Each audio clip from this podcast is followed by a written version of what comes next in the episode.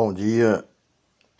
Hoje eu quero falar aos irmãos e a quem nos está seguindo através desse podcast.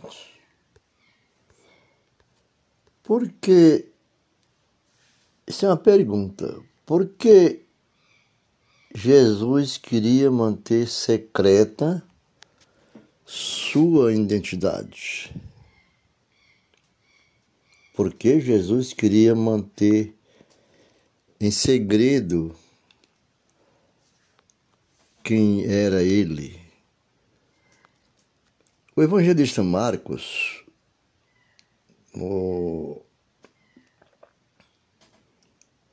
capítulo 8,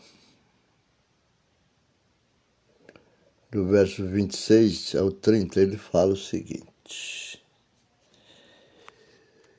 Então Jesus se despediu dele e disse: Ao voltar para casa, não entre no povoado.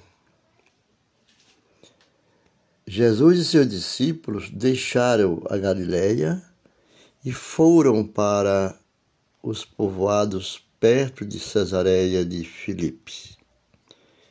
Enquanto caminhavam, Jesus lhes perguntou: Quem as pessoas dizem que eu sou? Jesus fez essa pergunta. Vejam as respostas dos seus discípulos. Eles responderam: Alguns dizem que o Senhor é João Batista, outros que é Elias ou um dos profetas. E vocês? Perguntou ele. Quem vocês diz que eu sou? Pedro, tomando a frente, Pedro respondeu: O Senhor é o Cristo. Mas Jesus os advertiu de que não falasse a ninguém a seu respeito. Né? Vejamos que aqui Jesus pede para que eles mantenham em segredo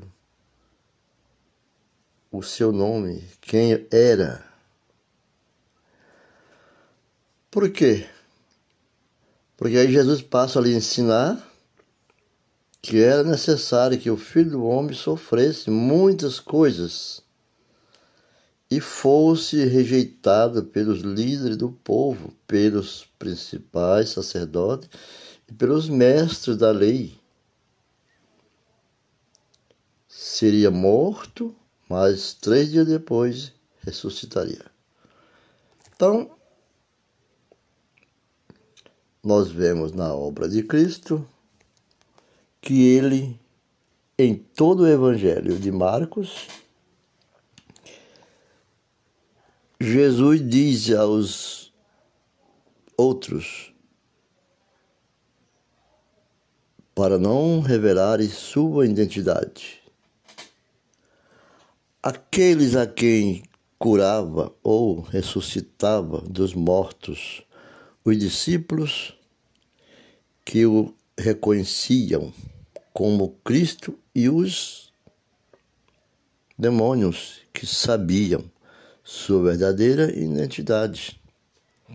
Porque Jesus ordenou aqueles a quem curava e aos que reconheciam sua verdadeira identidade.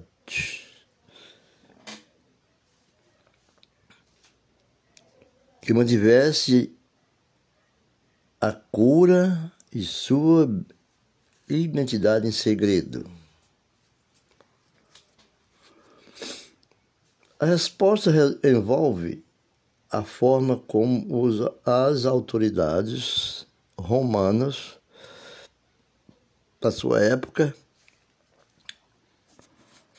teriam reagido a um pregador muito popular que se proclamava a vinda do reino de Deus. Isso era a, palavra de Cristo e realizava curas milagrosas e permitia que seus seguidores o chamassem de o tão esperado Messias.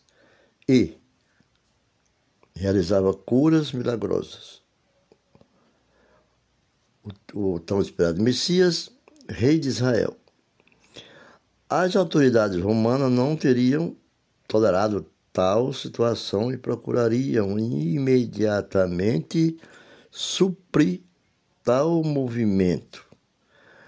No Império Romano, no Império Romano não havia espaço para outro reino ou para um salvador messiânico.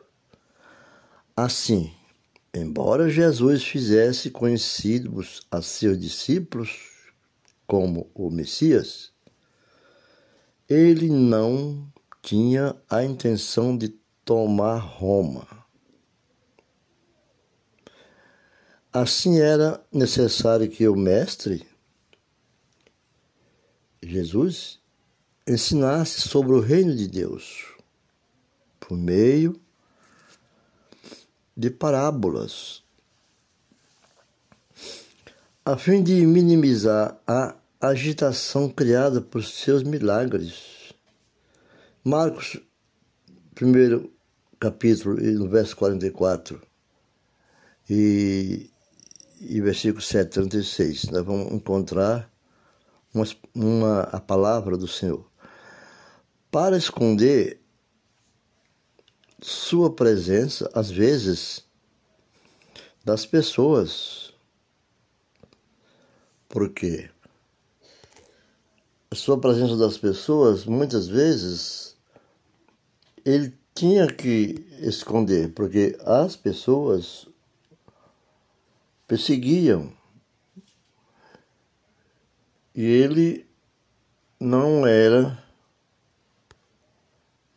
bem-vindo aquele povo. Não era bem-vindo aquele povo. Então, em Marcos 7, 24, ele explana o seguinte a seus discípulos que, recuperando aos poucos a vista, o homem respondeu, vejo pessoas, mas não os enxergas claramente. Parece árvores andando. Né? E essa foi uma palavra que ele disse. E como também no, no, no 9, no, no capítulo 9, ele diz assim, que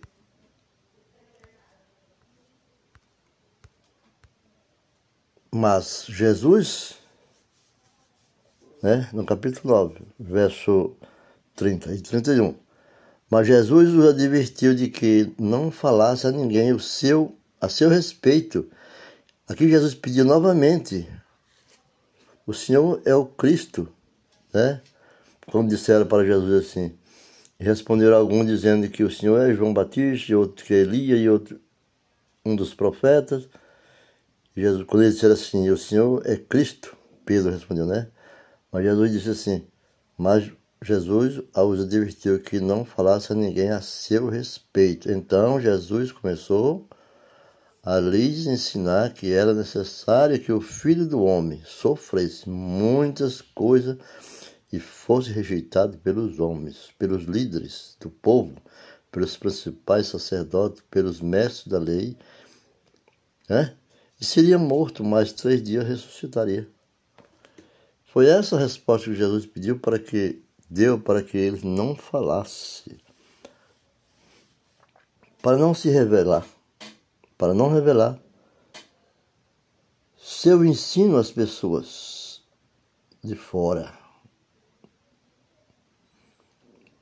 E para ordenar aos que conheciam sua verdadeira identidade que não a revelasse também. Jesus veio para dar vida em resgate de muitos. Jesus veio para dar sua vida, para nos salvar Jesus veio para pagar um preço muito alto na cruz do Calvário, para nos levar todo o pecado que nós somos pecadores desde o princípio da queda do homem. Jesus veio com a missão de levar o pecado do mundo. Então nós estamos livres desses pecados, desde que seguimos os ensinos do Senhor Jesus, como ele ensinou aos discípulos. Vamos também evangelizar, passar essa palavra de Cristo, de Jesus Cristo, a nossos irmãos, ao povo, para que eles venham conhecer e ter Jesus como seu Salvador, o mediador e redentor. Né? Porque Jesus veio para dar vida em resgate de muitos. Dar vida em resgate de muitos. Então, não foi simplesmente ele veio, né? Veio para dar vida em resgate de muitos.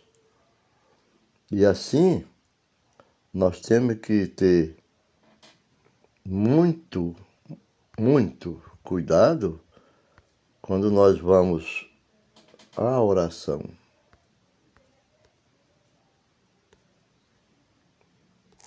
Pedir para o Senhor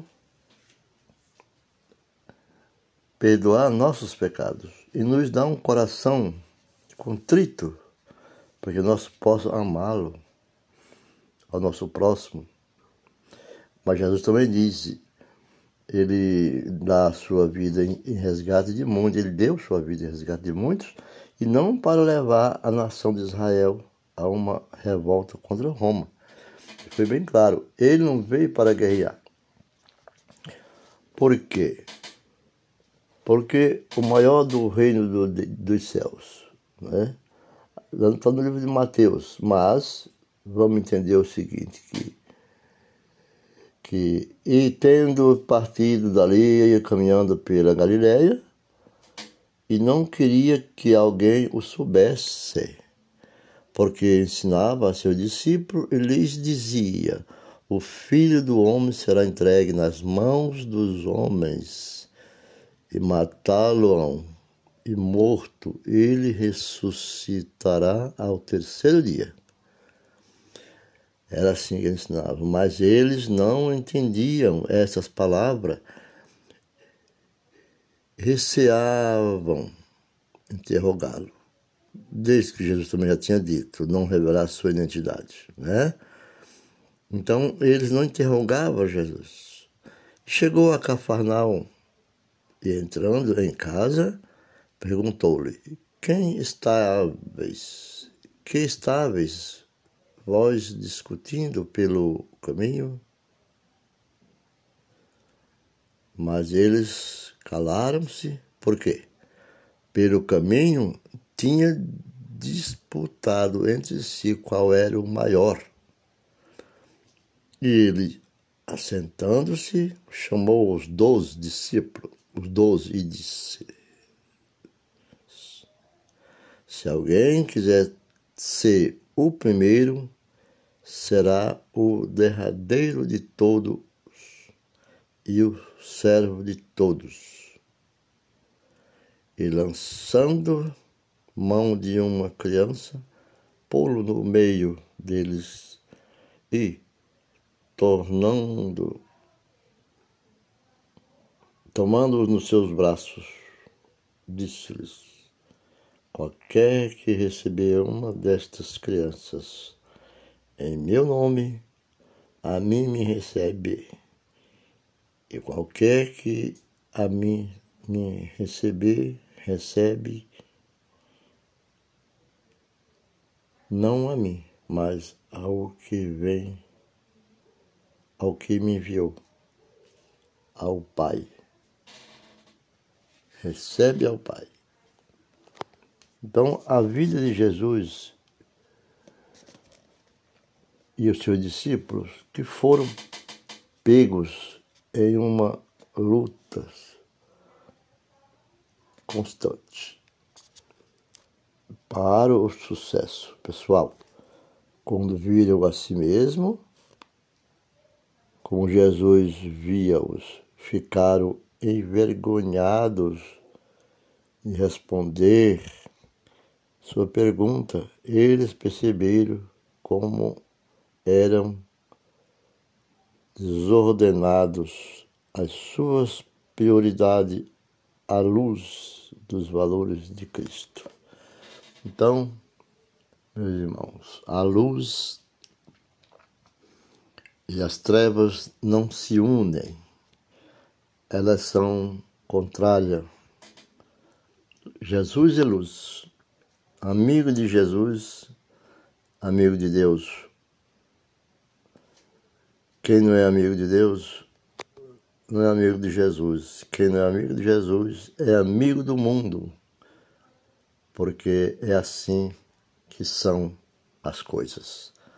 Seja luz, tenha fé, ande nos caminhos de, que o Senhor nos ensinou. Essas são as solenidades do Senhor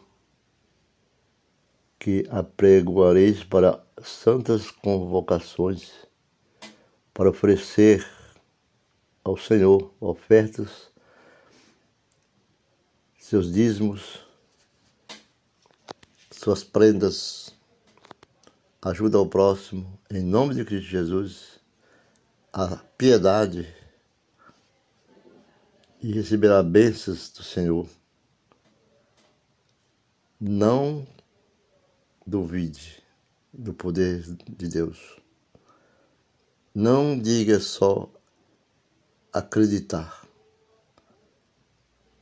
Diga eu creio. Crer é fé e oração. Espero ter ajudado e até a próxima. Fique com Deus. Que Deus o abençoe a todos vocês.